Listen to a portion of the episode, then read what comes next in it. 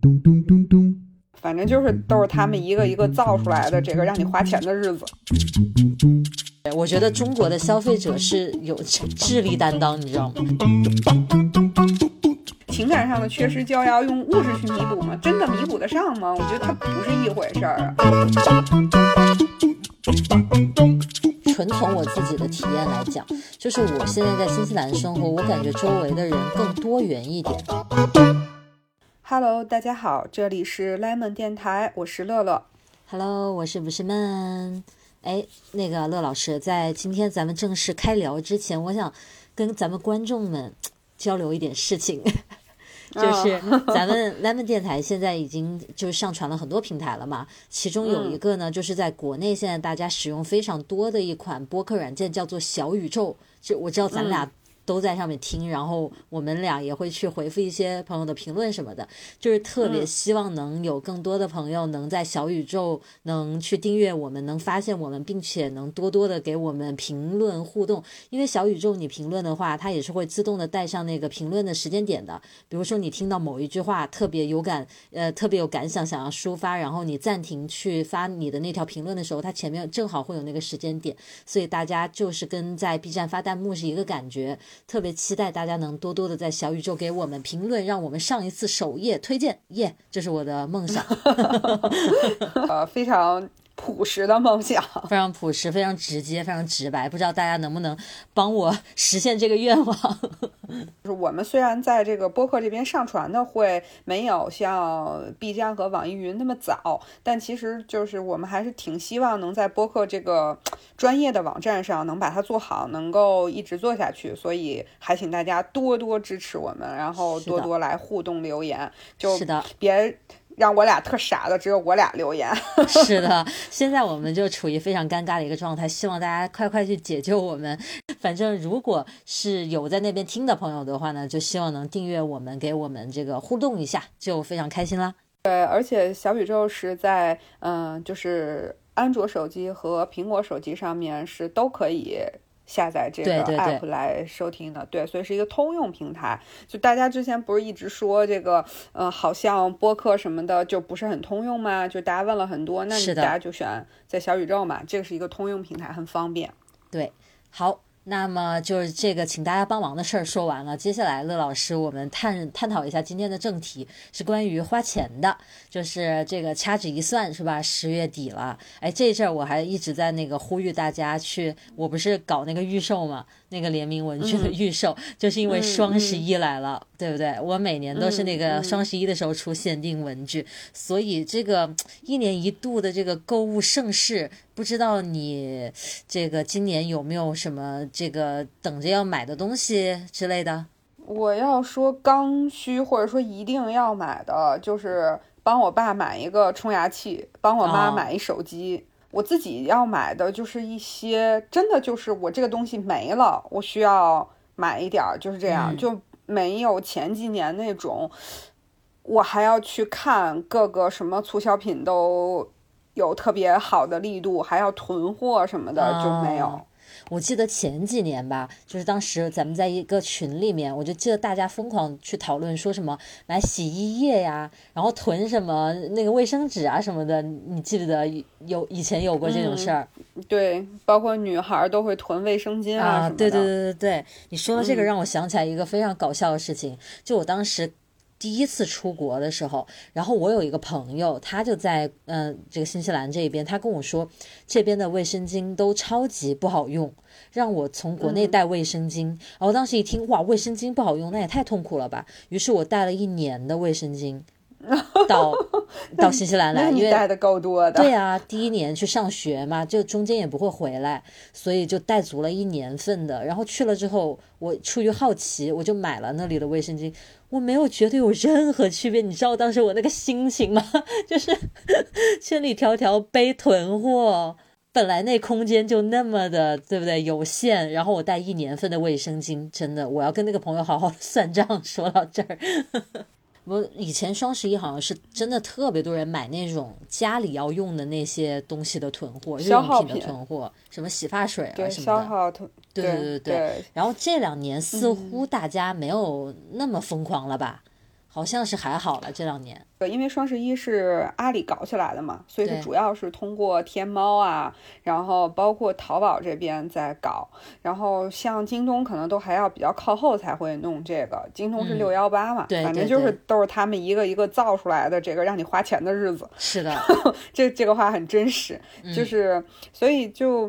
嗯，这两年就是大家都是在疲于看它的那个规则，哦，特别像今年，是是这个双十一还不叫双十一了，叫什么双节棍嘛？哦，就是 因这因为它双十一拆成了两段，哦就是哦十一月一号到三号是第一波，十一月一号是第二波，就是付尾款这种。然后其实从十月二十一号零点已经开始付定金这种了，因为再加上这两年那个直播特别的红火，所以还有就是像李佳琦、薇娅这种。大红主播，嗯就是在跟这些商家绑定，在跟天猫去绑定，一起加入这个混战。我感觉啊，周围的朋友就是花钱花到负债累累，然后 精力搞到快要虚脱。就是你想，那个李佳琦那天搞到夜里一点多，就他有一个链接是当天晚上就是凌晨要开的。我还说如果是十二点，因为那个是芙丽芳丝的洁面乳，那个大家都知道很好用嘛。嗯我我看它便宜就想买两支，结果一看他通知夜里一点半付款，果断退出 然后睡觉，就就 特特别特别心疼大家熬夜在那儿花钱，然后搞的那个精力都特别的涣散，然后还。就特复杂，还不知道到底自己能省几个钱。我感觉在这儿应该会有很多人打弹幕说同意、同意、同意。真的，我就感觉啊，一开始双十一就头两年还比较好懂，不就是那种满减啊什么之类，就特别通俗易懂三百减的。四十嘛。对对对对对，然后后面就那个算法越来越复杂，有什么跨店，然后又领什么券，类目的券，对，定金什么尾款，然后你要守着那个时间，真的越弄越复杂，很可怕。我觉得得亏国外没有这种，你知道，我觉得老外搞不清楚的，很复杂这规则，真的。老外那个规则制定者可能得那个 Excel 和数学特别好的那种才能搞这个规则，要不然自己先晕了。我觉得他们就算那个制定者搞得搞得懂，那个也通不过，就大家其他的人还是会晕。我觉得中国的消费者是有 智力担当，你知道吗？真的搞得懂，搞得起来。我们东方人的勤奋就体现在各个方面。今年嗯就是在小插书，然后插播，然后什么插音上面，就是各种那种传，就是有人算好的那种。比如说这样一个东西，这个天猫卖多少钱，什么免税店卖多少钱，什么直播间卖多少钱，还有这种就是综合大表格。我的天呐，我就觉得这些人真是又有时间又有这个精力，然后嗯这个智商还得过硬，这太佩服这些人。是是，就那种表格，我也在很多群里都看到过，我每次就是从来没有打开过，嗯我觉得看着我就脑仁儿疼。哇，我就觉得我就属于那种我没有办法，我没有那个耐心去真的超级细的货比三家。我可能明确我要买这个东西，好，差不多我就得了。那我如果正好是双十一这个时候，那我就找一家什么它的官方什么自营店啊之类的，我就拍了就完了。对对是的，对，哇塞，有时候我在想，你说其实买东西，你买的不管是什么吃穿用，对吧？这个东西是。它只是你，你为了用它，对不对？它只是你生活当中一个你要去使用它，或者是甭管是收集也好。但是如果说你为了买它，不知道能省出几个钱，然后把所有的精力都花在这个事儿上，哦，我觉得好累。嗯，话是这么说啊，其实你说像我们这种比较没有那么说一定要省到最低的价格，就是有点佛的这种消费者，其实你也未必是要等到双十一买，你说是不是？你等到双十一，你就还得去熬那个时间啊，就是真的是感觉付出更多住时、更多的精力，对吧？对，有点得不偿失，你知道吧？对，说到这个，我就想到，其实现在其实不是只有双十一啊，像你前面提到六幺八，其实还有很多别的一些没有那么出名的一些购物节，但是其实那个折扣力度还是挺大的，对吧？个人的感受就是，它天猫现在的规则会就是垂类的那种垂直品类的一些规则也是挺有呃叫什么，就是这种。嗯，对它商家的一种支持力度的，比如说，你看它，呃，在今年之前也搞过那个，就是天猫国际的一个节，就是专门是天猫国际的这样的店铺可以来参加这个活动，然后有一些支持的政策。那那个时候，我当时去看到，就是天猫国际的一些，就价格还是非常好的。然后我记得在十一之前，他搞过一个，就是跟呃吃的相关，比如说什么水果呀，然后什么蟹呀，然后包括一些点心的品类啊，做那个丰收节。然后我看当时我买的那个东西的价格，比现在双十一的价格还要便宜。所以其实现在双十一未也未必是最实惠的时候。对，以前大家都觉得双十一还是应该是最大的力度最大，对对对对。它其实可能是个最热闹的时候而已，也未必是最便宜的时候。嗯，就是这个时间可能就是。都会参与一下，我倒觉得，如果说他平时不怎么参与活动的那种商家，他双十一参加活动了，如果你真的有想买的，倒可以去买一下。嗯、那我觉得是不是这样啊？如果清楚的知道自己想买的是什么的这波人，其实是双十一的时候你就去，比如说我就知道我要买个手机，那我就去买个手机就完了，其实也不会说花费特别多的精力，就是那种吧，他想逛一逛，他又不知道买什么，他就这里跟个直播。买两单，那里去刷一刷自己收藏的店铺，再逛一逛，买两单。我觉得那种可能真的是花的时间最多最多的那种。什么在网上说抄一抄你的购物车呀，大家都在买什么，还得去网上搜做功课，就说我该买什么，就好像钱花不出去，就特别难受那种感觉。我觉得那一波消费者是最累的。我经常就在微博现在看到大家就在问说今年双十一买什么，晒一下你们的购物车，就是互相安利一下。我就感觉是就好像。给我感觉就这个人他不缺什么，但是他就想花钱，然后这个双十一的时候有一种全民狂欢的感觉，他就一定要参与一下，所以就大家一起来一起互相种草这个东西。呃，双十一是不是到今年是十年还是十二年？哦，这么久了，不知道有没有记错？对，很很长时间了。就是他在做到，就比如说再往前推个五年的时候，其实那时候是一个比较。怎么说？开始做起来，然后优惠力度也确实在。我觉得那个时候，就是大家可能还真会有那种说，我不一定现在这个东西立刻就要用，但是我要凑在这个时间先去买上它。我觉得特别划算。对，因为它很划算，就是包括也有你说的那种，就是有一种呃全民购买狂欢的那种感觉在嘛。对，但我觉得这两年就是因为规则的复杂有点劝退，反正我是被劝退了。是，就是你感觉我是想下场来玩这个游戏的，看了半天愣没看懂规则，那我算了，我走了，就那感觉是吧？啊，对啊，二十一号白天的时候，就是看几个群里的朋友有一些特别经典的发言，比如说有人就说。这么我这么拼命的在这个直播间里抢，也不知道我最后能省几个钱。是，啊 然后还有人说，呃，我们部门今天死气沉沉的，感觉一个个都没睡醒的样子，都是很很经典、很现实的一种双十一之后的状态。是的，哇，那今年双十一相当于他把战线拉长了，就是他就特别早的开始，对不对？一直延续。对。对，因为它是十月二一到十月底之前都在付定金嘛，所以它这些定金的链接还都有提前做好哪天去开的那种，特别是跟直播间合作的，你就更烦了。你要是想想去参与一下，你还得哪天恨不得还得上个闹钟，是是是，嗯，就好累的。哇塞！我想，如果因为我不在国内，所以我是不太方便参与这场盛事。你说这李佳琦的直播，我知道他很火，我也知道很便宜啥的，一次没赶上过。就我们这五小时的时差，他开始的时候，我们这儿就凌晨，就直接正好是我睡觉的时间段，所以硬是一点他的便宜我都没占着。特别想给他送点钱，硬是没送出去。但是呢，你就说如果。我看了他的预告，然后确实有几样东西正好是我需要的，那我觉得我肯定会去等着去抢一波。如果我能抢得到的话，就是至少会去参与这个事情。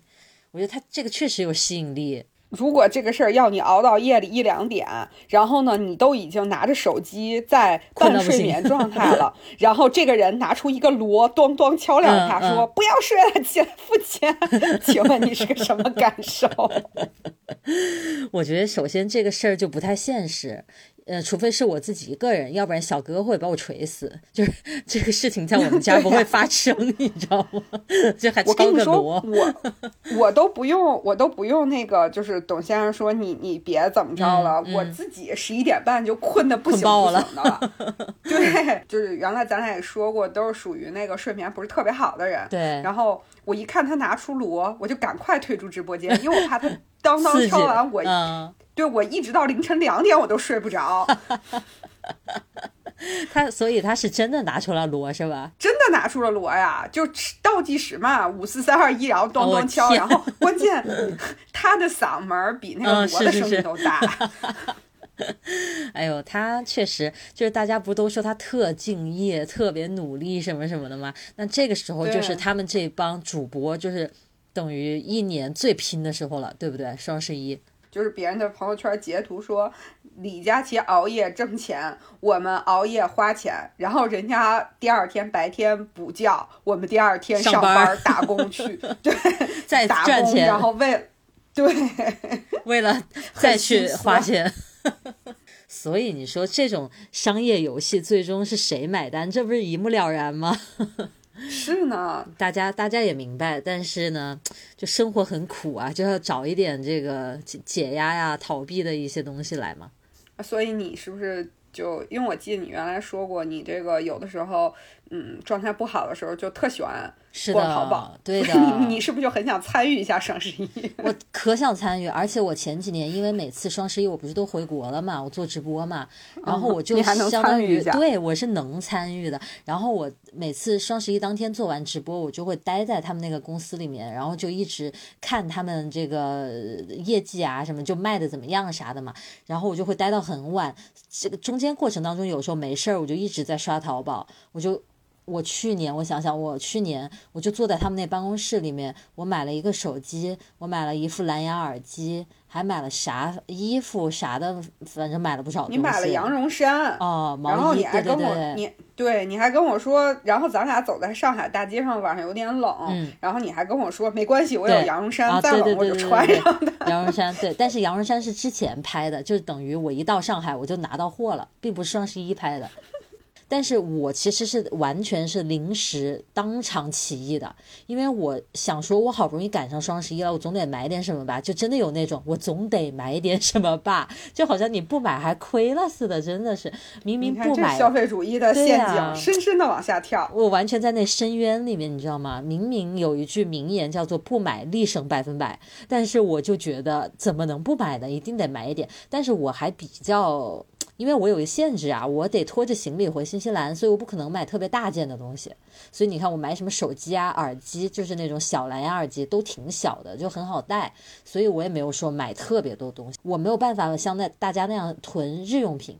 我是很想试一下，我从来没有这个习惯的。就是我之前啊，总觉得在国外生活参与不了双十一，但是我现在发现有很多人其实是参与的，他们就发海运，你知道吗？他这海运一个月吧，就是路上要一个月，我一般都发空运嘛。啊，就那种大件儿的，是吧？对呀、嗯，我那些海运真的都是十公斤、二十公斤那么运的呀，所以你可以买，特别多重东西。运太贵了，对对对那那个对那个重量。所以你可以买很多那种收纳的东西，你可以买厨电，这些都可以运。然后其实海运的运费也很便宜，所以今年双十一我要下场了，我要买一点东西。才要下场，人这对昨天有朋友在朋友圈里说，我的双十一已经结束了，跟着李佳琦嗨了两宿，这已经完全不行了。你才刚刚开始，我们都结束了，再见。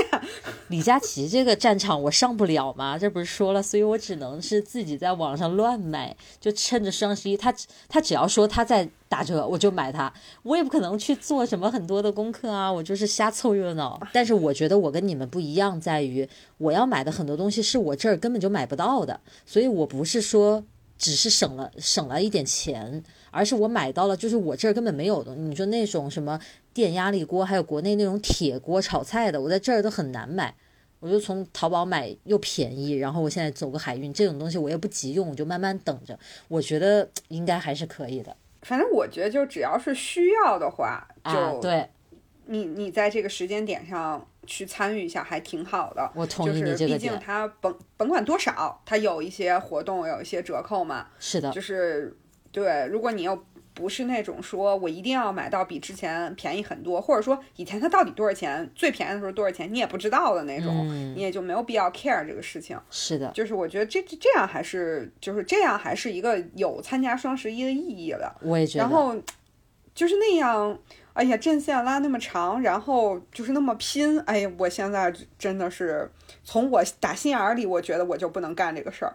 我觉得以前吧，前两年有很多人不是都囤那些什么洗碗的呀、洗洗头发的呀那些东西嘛，消耗品，然后囤到家里占巨多地方，就一次买太多，然后用特别久都用不完，然后这些人就等于就就长长了教训了，就说再也不干这个事儿了，不要买那么多了。因为从本质上来说，这些东西它的单价比较低，它其实在这种促销做活动都是为了走个量嘛，所以它都是你比如说像纸巾，都是两箱起卖。一箱二十四包，两箱四十八包，都是这样的起卖，就这还算这还算少的。国内朋友发朋友圈什么的，发家里，比如说有小朋友在那干嘛，然后后面带到一点那个家里边的那个场景，我就没看过哪家家里不堆箱子的，真的囤货囤货。我天猫还有一个特色，它不是要跨店去凑单吗？对，就是有很多时候你可能真的就差那一点钱，其实你去。凑一点这种单价比较低的，可能正好就把那个差值补上，你就又可以多减四十块钱。嗯，是我反正是在，因为新西兰这边没有那种这么盛大的全民参与的这种狂欢吧，尤其是就是等于说。呃，双十一这种时候是所有的东西都在里面，是不分类目的，任何东西都在里面，吃穿用全都打折。所以我感觉其实国外不太有。你就说那个黑五，它主要也都是一些怎么讲？一些比如说实体店，就是该商场里是什么就是什么，然后并没有看到超市会因为黑五而巨便宜，你知道吗？就是日常使用的那些东西倒不太会。所以一般黑五大家好像都是买点什么，比如说化妆品或者三 C 产品啊，就是那样一些。东西没有人真的是在买生活里面需要的那种囤的东西，所以我们家完全没有日用品的囤货。我也不是很喜欢囤，因为你也知道我是有点那个洁癖、整理癖的那种人。我觉得就是家里面堆一堆箱子，我首先觉得它很脏，因为箱子你这个运输的过程当中就很麻烦，所以我就需要单独有那个收纳那些箱子和位置来放这些东西。我觉得那些东西放多了，我看着就闹心。而且我想到国内其实网购那么发达，你都不需要自己去超市背这些东西，对不对？网上点几下直接送家里来。哇，说到这个，我就觉得国内这一块真的是很领先。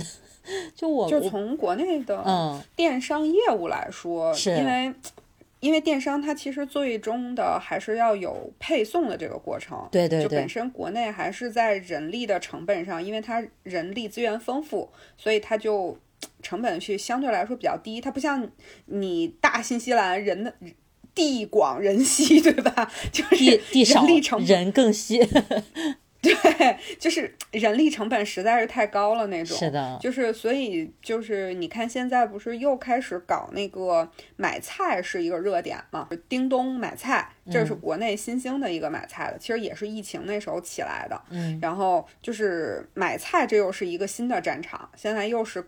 百家争鸣，买菜那不就是有个 A P P，这个店有什么你选好了，然后最后人家给你送过来吗？它其实最终落到的还是这个上面，就是它这个事儿还是有很多的这个需求者，然后人力成本也比较低，就感觉国内这个事情它能做起来。嗯，你说到这个，我也想分享一下疫情时候新西兰这边的情况，就因为新西兰这边没有国内那么发达，像这些什么网上买菜这些就，哦有，但是。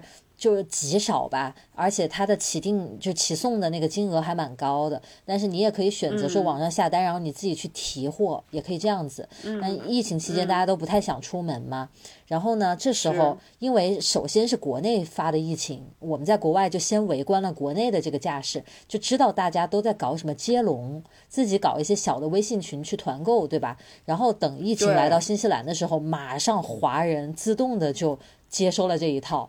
像我在基督城，然后马上就是各个肉铺，然后各个华人超市，然后你之前都没听说过的那种华人的开的那个种蔬菜的农场，他们自己就组建出了群，然后大家就一传十，十传百，就哇塞，那一口气就进了加 n 进去了 n 多个群，什么卖蛋糕的、卖鱼的、海鲜的，各种都有群。加进去之后，他就是直接每天就接龙，接龙了之后，他免费送货上门。无接嗯触式的，你自己在家门口放个大纸箱，他去了之后敲敲门，把东西放进去，他就嗯走，然后网网上付款、转账这些嘛，就是你知道老外叹为观止，因为老外对还是只能自己出去超市里去买。而且包括我觉得嗯这个是不是也有一个文化的理念在里头，就是。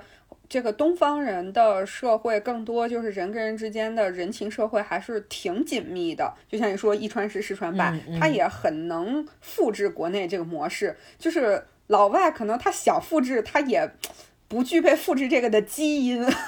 是，就是你就说个微信吧，他们没有微信，然后也没有那些小程序。你说接龙这些东西，这就没有那个存在的那个土壤，就不一样，嗯确实不一样。然后国内在这方面已经做出了先例，所以国当时国外的华人就直接 copy 过来，就很方便。当时疫情的时候，天猫一样嘛，它成为这样一个平台，它在上面去给一些支持，给一些玩法，给一些补贴。那你商家只要我在你上面开店，我去遵守你的规则，我就可以通过这个模式去很大程度的吸引人来购买。是，我觉得便利性这方面，国内确实是没得说。我觉得没有哪个国家能与之比较了，现在已经遥遥领先。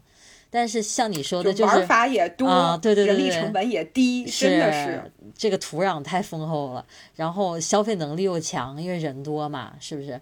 但是现在就是双十一的这这个算法已经算的聪明的中国人民都算不过来了，都已经理解理解不过去，然后体力上也是挑战，脑力上也是挑战，财力上也是挑战，是吧？这双十一要点实力才能过双十一呢，我发现。就是各方面利益都得有保证，才能好好的参与。所对以，所以我我已经是认怂不行了。你看你不配参与双十一，你发现没有？对对对对，不具备这个能力，就是各方面的能力。但是我觉得双十一还是就是热度一年比一年高，然后每年双十一完了之后，他们不是都要发那个那种大大字报那个感觉吗？就是今年又创造了多少是吧？对对对，多少的交易额呀什么的，嗯那个数字不是一年比一年惊人。他们天猫的人肯定压力也贼大，他们有目标要完成，那些天猫的店也压力大，自己也得表现的好，要不然要有平台的支持啊，以后对，都挺累的。竟阿里巴巴上市公司，然后这个天猫又是它的就是明星项目，对，就是股价就指着这项目呢，对不对？对就是这个就是是它的一个。你说它打造消费主义的陷阱也好，它打造一个物欲横流的这样一个状态也好，但这个都是它作为商家必须做的一件事儿。嗯，就是，嗯反正我记得当那那天在有一个群里看到一个朋友说，就是大家应该在双十一的时候，你每天都在这个参狂热的参与这个活动，在买，那请大家不要忘记初心，初心就其实双十一最早是个光棍节，你是不是还是个单身狗？你不要忘了。你看双十一的时候就蹲这些直播呀，蹲到凌晨，然后就是把自己买破产嘛，然后第二天上班也无精打采，就 很难找对象啊。就更难找对象了，是吧？对，就是一年年复一年啊，就这个状态都被天猫掏空。对，你看就，我就想说一句，我不知道当年是为什么双十一就开始买东西了，我也不知道啊。我在猜想是不是就会有这样一一些说法，就是，嗯，你虽然你单身狗怎么了，但是你有很多物质的美好的物质的陪伴，你也会很开心。嗯，就是我现在可能如果再早几年，我更年轻一点儿，可能这话我听起来我不觉得它有特别大的问题，但是我现在就再回去看。我觉得这不就是一个消费主义的一个就狂热的这样的一个引导吗？就是为什么一定要这么多的物质呢？所谓说，如果真的是你很 care 单身狗这件事儿，你很不愿意单身，那是情感上的缺失。是情感上的缺失就要用物质去弥补吗？真的弥补得上吗？我觉得它不是一回事儿啊。就是所以，是不是从这个角度来说，大家可以去想想这个事儿？嗯，我觉得他当年就是从光棍节变成一个购物节，那第一年肯定就是随便扯个理由嘛。他想搞一个，然后双十一又好记，就幺幺幺幺，对不对？所以反正就那么弄起来了。所以其实本身这个光棍节也没有多大的名气啊，谁在过光棍节？也没有谁去庆祝这个吧。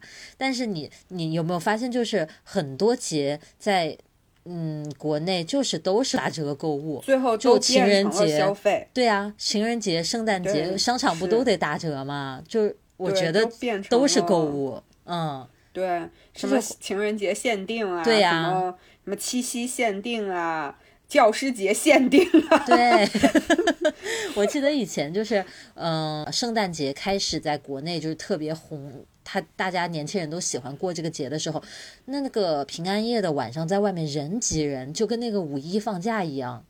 就那种商业街上面巨多人，就然后商场也晚上也不关门，好像开通宵吧，就是要疯狂的打折购物干嘛的。然后我当时就在想，我说平安夜啊，圣诞节这个不是国外的春节嘛？就是大家都在家里的时候，我在国内就变成大家都打折出去购物了。我说这个还有点意思，就完全这个节进到中国来有点水土不服的改了意思了，就那种感觉。对。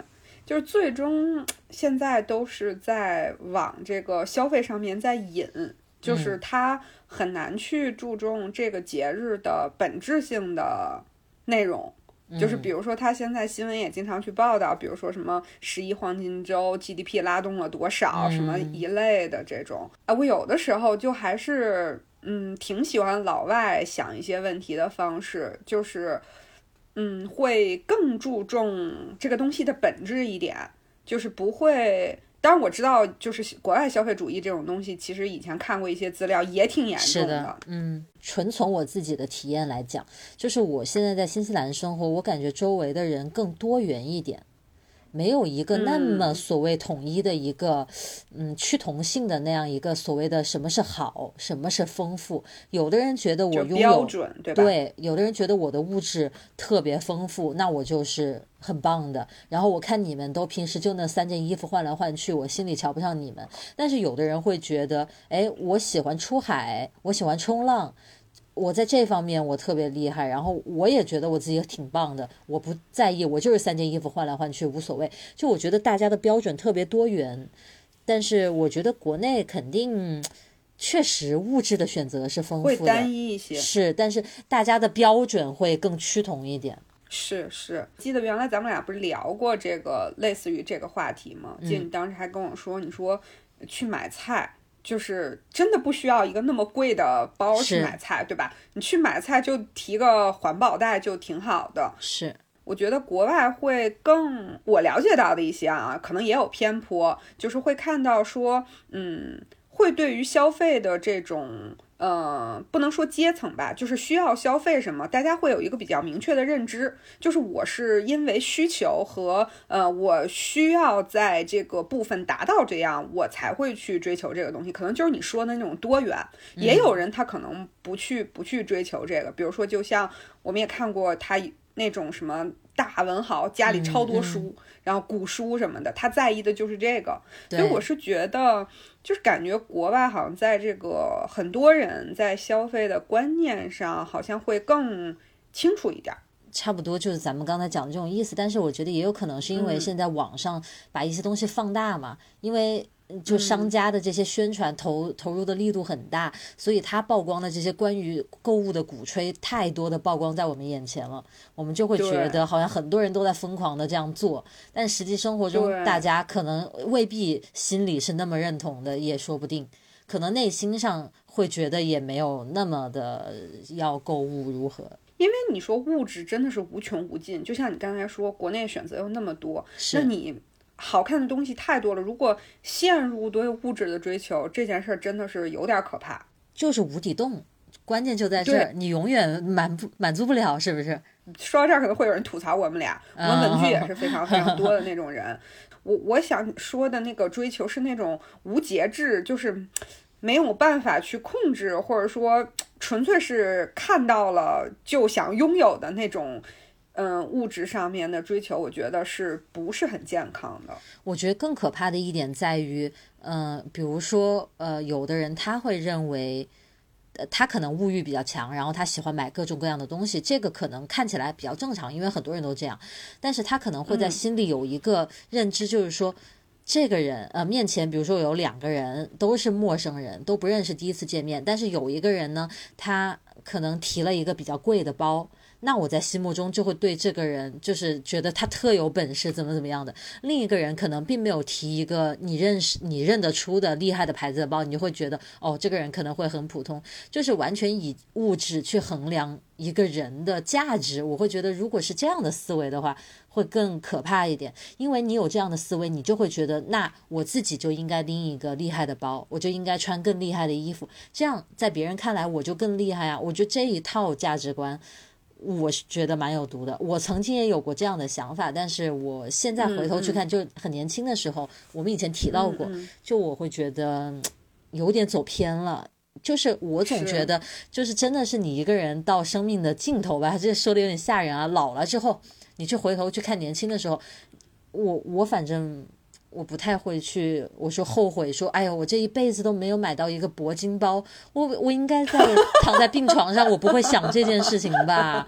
我可能真的会想的就是，呃，年轻的时候应该更放肆一些，我更自由一些，我去做我想做的事情，我我应该去跳伞一次的，我应该去跑一次马拉松的，我可能会想这种事吧？我可能不会去想，哎呦，Burberry 的风衣，我就应该咬牙买，我我感觉。但是我也能想到，可能会有人这样觉得呢。他就觉得可能确实版型经典啊，质量好，你可以穿很多年。我觉得从这个角度来说，它确实是有它价值。但是我们讲的是那种，就是 Burberry 的风衣有啦，还要买 Celine 的什么东西，还要买 LV 的什么，就那一类啦。就我觉得还是不一样的。我觉得就是在这里面更有毒的，就是你刚才说这三个人，然后。嗯，有一个是去看着对面两个人的，还有一个是拎好包和一个拎普通或者说别人不太知道的包的那个人。我觉得拎好包的那个人，如果他。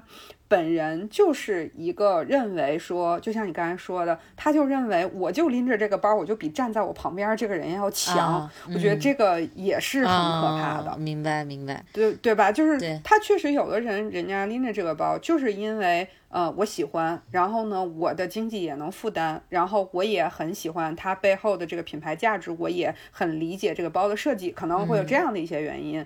它并不是说为了我给别人展现什么东西。我觉得那。还是很健康、很正、很正常的。是说那第三个人如何自处，就是他都很难不变成这样一个人。不，第三个人 如果他足够自信，或者说他的他相信一个多元的标准，他就无所谓。对，嗯，他就无所谓。对对对。就是你讲到这个事儿，我就想到了一个那个我以前的一个领导，就很有能力的一个人，然后而且这个呃对国学的研究特别深，他现在在写一些跟国学相关的书。他就是我就想到了他们夫妻两个人，我去拜访他，可能最贵的东西，他喜欢吃那个黄金奇异果，就买一箱黄金奇异果，他就觉得这样就特别好。然后喝的他也喝茶，但是也不会去讲究说多么贵的那种茶。那他。家里的你看家具啊，然后什么东西也没有说多大的品牌，他就是上午写写书，然后中午吃完饭去散个步，下午回来再接着写书，晚上看新闻，看网上一些新闻，他就觉得这样的生活他就特别满足。但是你说他本身他具备非常专业的知识，你说这人要能发大财，追求很好的物质，他是非常具备这个能力，也具备这个实力的。但他的标准就不是这样，包括你说像他，呃，就是因为我们跟他很了解嘛，他也有很多的能力和机会，说在比如说像北京这种地方去购置一些房产，也并没有，他就是一套房子，也没有住在一个特别特别好的位置什么的，但他的一切他就会觉得。呃，就是有的时候，就像他去穿一些衣服，可能就是你说的那种，我就三件衣服换着穿，别人可能都会有的时候议论起来，会说，哎，你看他怎么又又是这这件衣服又来了，感觉这个羽绒服已经穿了二十年了，但他不 care，他一点都不 care，他的内心是对自己的那个关注的那个部分非常非常的满足。是这些人可能更多的他就是在放在精神这方面上面，物质对于他而言创造不了那么大的快乐。就我也不是觉得说。嗯，不，物质不能带来快乐，肯定是可以的。是，就像我，我你我有时候也会聊这个东西。对，但是我就觉得他的这个生活的，就这个人的生活的那个理念，还是挺值得，嗯，我们去向他靠近的。就是会有自己的标准，不去盲从这个社会上大家都这么说。是，我觉得就是沉迷物质吧，沉迷物质挺有毒的。我就多次有过那种体验，就是你前面说到的，当我生活工作状态不好的时候，我就一头扎进那种购物网站里面。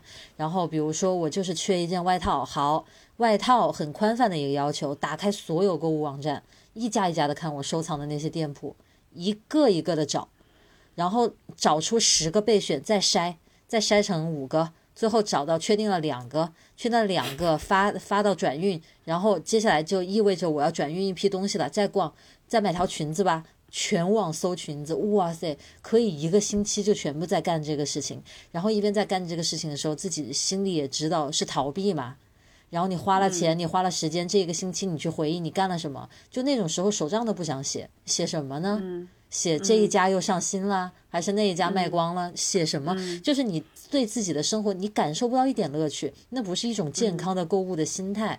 就是有的时候你是真的需要一个东西，或者真的喜欢一个东西，你买回来它，那是一种真的开心，但是它会让你生活更好。但是我说的那种状态就不是，我完全知道自己是在逃避，很不健康的一种情况。哎，我在花钱这件事上就跟你有特别大的一个差别。我是那种就是越高兴越想去花钱的人，就是状态越好越想去花钱的人。不是，这反而这反之说明一件事，就我好像状态好的时候并不多。我是好像就是那种随便一点什么理由。就突然会想去花点钱那种，但是也跟我真的觉得跟我的状态有关系。就是如果我很 focus 在我现在做的这件事情上面，我都一切都按部就班，都按照计划来了，有条不紊，我就会没有那么强的购物欲。但是如果我最近吃也乱吃。然后该去健身房运动了，也不去运动，就什么都一点一点全部乱起来了，我就会有一种，哎呀，我去买点东西，好像你需要获得一种很强的刺激的快感，给自己打一针快乐针的那个感觉。其实打了吗？也没有。听听我这个逻辑，你看你能不能转变一下？嗯，就是你想啊，你生活已经乱了，对吧？你事情没有做成，心情很低落，然后呢，乱吃还变胖了，然后呢，你再买东西。你的信用卡账单又惨不忍睹，你看你这不就给自己？是啊，但是你会觉得，但是我买了我喜欢的东西啊，你心里就会这样想啊。可能我就不太能，就比如说，如果是我的话啊，我就会觉得，那我看这个账单，我就会心更烦。嗯，你这个就是理智一点的，是吗？我觉得。我我我觉得本质是因为差钱儿，哎，我觉得为什么呢？就是我我之前不是说过嘛，因为我在淘宝上买东西都花人民币，但是在新西兰我就不用人民币，所以就那些钱它就是一笔闲钱。还有一一点是那个你那个获得这个物质还得转运啊什么的，就会有一种说，反正我要转运了，我就要。多买一点，你要对得起运费。然后最可怕的一点就是，你明明是发泄一个、逃避一个那种情绪嘛，然后你买了还不能立刻两三天之内就拿到，然后你得等好久。那在这个过程当中，其实你的心情转换过来，你不是靠购物转换过来的，还是靠你自己调节过来的呀。对，等你收到那些东西的时候，你早就好了。再一拆东西，天呐，买十件衣服放哪里呀？又烦了。然后，而且当你一次性买那么多衣服的时候，肯定就不会是那种，比如说你就想去选择一个目标性很强，然后你不就可能会选到一件特别合适、你特别喜欢的。就比如说以前你跟我说的那种，就是在新西兰去选一个运动鞋，你可以到店里面，他给你做各种各样的测试嘛。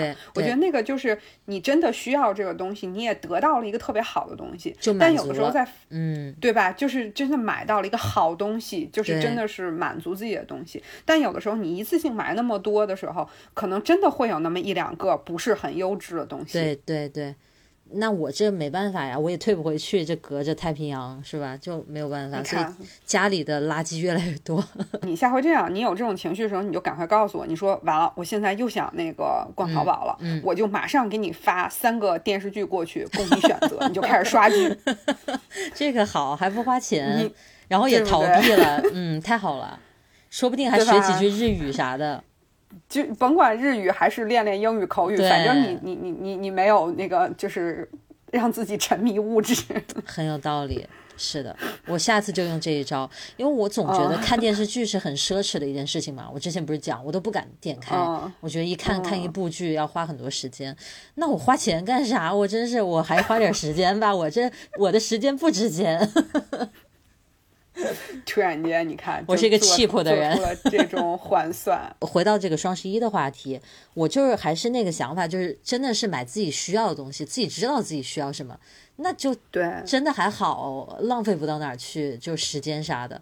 但是如果就是左看看右看看，跟着一起直播一起嗨，这儿也抢一下，那儿也抢一下，马上钱包破产，真的。第二天黑眼圈也出来了，还得再再买眼霜，你 看恶性循环，越来越惨。消费主义的陷阱就是这样的。而且睡得少还容易长胖，然后你衣服也穿不下了，你还得再买新的衣服。欧莱雅不是有一个面霜叫零点霜吗？嗯它就是主打说熬夜精神不好，嗯所以你看为啥要熬夜呢？为了看直播，为了买东西。然后正因为你刚才说的，国内现在它这个平台这么的丰富，其实就是不愁嗯。没有消吸引消费者的手段，那这也就意味着，其实不管直播间还是各种各样的活动，都会非常多。就是你真的缺少什么了，那你就在比如说半个月、一个月之内去关注一下这件事儿，找到一个差不多的时间点。如果都不是那种特别大件的，我觉得都不用太去浪费这个时间，对吧？比你在双十一这天天嗷嗷的熬夜要要强吧？这双十一为什么搞成这样？就当时我知道我做的那个限定文具要零点起来，我就特别纳闷，我说为什么搞到那个点？那多数人都睡了，但是那个平台的要求就是这样，我真的不懂他们为什么要这样设计。他应该是从那个点开始计数据好，算，嗯，可能好算吧。对，然后对，包括他可能要要出一些就是所谓的，比如说什么预售的第一天第一个小时整个成交量是多少金额，嗯它可能要出一些这样的报告给这个就是呃投资者来看吧。嗯，那苦了大家了，就是要买的人就真的只能熬着呀。嗯，消费者的行为的选择也会触动它规则的变化。如果说大家的消费会逐渐的回归更好的理智，那它这招儿也不管用了。对，我觉得慢慢会的啊，他已经这么多年了，然后你像像你这样一批一开始很有热情的人，现在也慢慢冷却下来了啊，也看了这么多年，也看就是这个套路大家都知道了嘛，所以是，嗯，但是我作为一个生活在国外的人，哦我还是实名羡慕的，真的还是方便啊，你还是很好啊。很想感受到一下，就是十一月十一号下单，十一月十三号就收到货的那种快乐，是不是？这啊哇塞，那国内的物流真的是没话说。插播一个小故事，就是之前有一个文具品牌给我寄了一大箱子文具过来，就是那种 PR 包裹的那种感觉啊。然后他是走顺丰寄过来的，寄新西兰。然后顺丰在新西兰境内之后是没有顺丰公司的快递的，他们是转转那个外包给了新西兰的邮局的那个快递的那个团队，那已经算是新西兰最靠谱的团队了。然后呢就没有送过来，然后那个包裹就遗失了。所以那个公司就重新又寄了一整箱那个文具寄过来给我，然后后第二次就收到了嘛，然后那个顺丰就赔了那个文具公司钱，然后过了。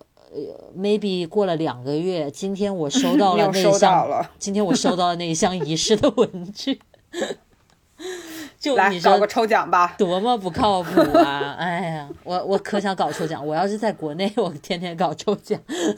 我觉得吧，你还是就是赶快就是深度的参与一次这个活动，好的体验一下里面的快乐，然后你可能就。可以对这个事儿有个正确的认知了，就你也像我们一样熬一下，就是感受一下半夜一点，然后被一个男人一嗓子喊醒，不要睡，然后拿锣咚咚敲你，快付款，你、哎 你也感受一下这个。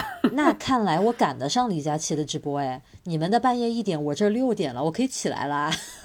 你可以，但是可他他不一定还会搞到对呀、就没有东西了呀。对我我起来付啥款？双十一当天试一下。我今年双十一还要直播两场哎，我得熬，但是我是在我自己家里熬，嗯，那就那你就可超没气以参与一氛下。但是我自己在直播，我咋参与呢？我还同时看着别人的直播吗？你肯定不会像他搞的啊阵线么那是那长嘛。是你结束了，你就稍微熬一下，参与一下。反正今年双十一我怎么的也得弄一次海运，我准备海运出体验，等他一个月，然后寄个十公斤的东西过来。随便你啥时候来都可以，我也不着急。但是如果是我自己个人，就是很喜欢那些小东西，我就就等不及的。嗯，让我们期待一下那个孟老师的双十一购物分享。嗯，好的。今天会有这么一趴，不是可能会在明年一月才发出来，因为海运。那你需要就是比如说你先收到一波，先录一一部分，然后呢再收到一波，到时候合起来是吧？对，然后呢，就看你从短袖变成了长袖，然后从长袖变成了羽绒服，然后搞了一期视频，太惨了。你你从另外一个方面想，你还省了不少钱呢。是的，确实是这样。我觉得，我真的觉得，如果我住在国内，我会手上留的钱会少很多，因为我不是一个抵挡得住诱惑的人。就是我觉得你愿意做一个月光族也好，你愿意做一个攒钱的人也好，我觉得在物质这件事儿上，就是没有必要说太过苛刻于自己，但是也不用。不要太沉迷于此，就谁还没有喜欢，特别是呃女孩子本身就是会对美的东西抵抗力比较低嘛，我觉得都会追求点什么。我们追求文具不是也是一样的吗？是的，所以说买一买，让自己开心，让生活的这个快乐多一点，我觉得挺好。但就还是希望说，就像我记得你原来也，咱们也都说过这句话，然后我记得你视频里也说过，就是特别是文具，就是。买慢一点，买精一点，是，就是我觉得就挺好的，是，就是买自己真心喜欢的东西，然后明知道自己是那种在逃避的那种状态的话，谨慎下手，就我亲身体验，嗯，而且我觉得就像我们刚才说的，也没有必要去负担那些你现在的情况，包括生活、工作都不需要去。负担的那样东西，就是你可能买了这个东西真的很贵，它也真的很有名，它也拿出来很让人羡慕。但是你为了它付出了很多的压压力，我觉得就没有什么必要。是的，就是虚荣吧，有个有的时候。就看你为虚荣付出多大的代价，你自己去衡量一下值不值，是不是？嗯，对对，而且就是也也，我觉得就是大家适可而止的熬夜吧，不然就真的是钱包也瘪了，精力也没了，皱纹也长出来了，太惨了。对，好吧，这就是咱们在这个双十一期间的一一篇感言。今天这一期，对。我觉得特别好，我觉得我们特别值得一个小宇宙的首页推荐，就是谈消费主义陷阱，多么正能量的话题！真的期待大家这一次在小宇宙帮我们踊跃评论一下，然后大家也跟我们分享一下你们对这些事情的看法。然后如果你想的话，也愿意跟我们分享这个，呃，也也也可以分享一下你的购物车给我们听听看，是你的冲动还是你的刚需？嗯，对，如果你觉得有什么特别值得让我们买的，也可以推荐一下。对呀，尤其是我啊，国外买不到的，然后是国内的尖货，就一定要告诉我。你看到最后又变成了 促促进消费了，又开始了。你可以买洗脸巾，棉牙洗脸巾。真的吗？真的吗？对，我知道特别多国外的人会会海运的时候买这个，因为国外没有不太有这个东西，其实。它体积又特别大，然后呢，但重量又不重，那很适合海运，听起来。对对，但只你这包裹别湿了啊，那东西掉海里，掉海里完了。好吧，那我们期待大家的评论了。嗯，好，今天就先这样。好的，我们下次再聊。拜拜，拜拜。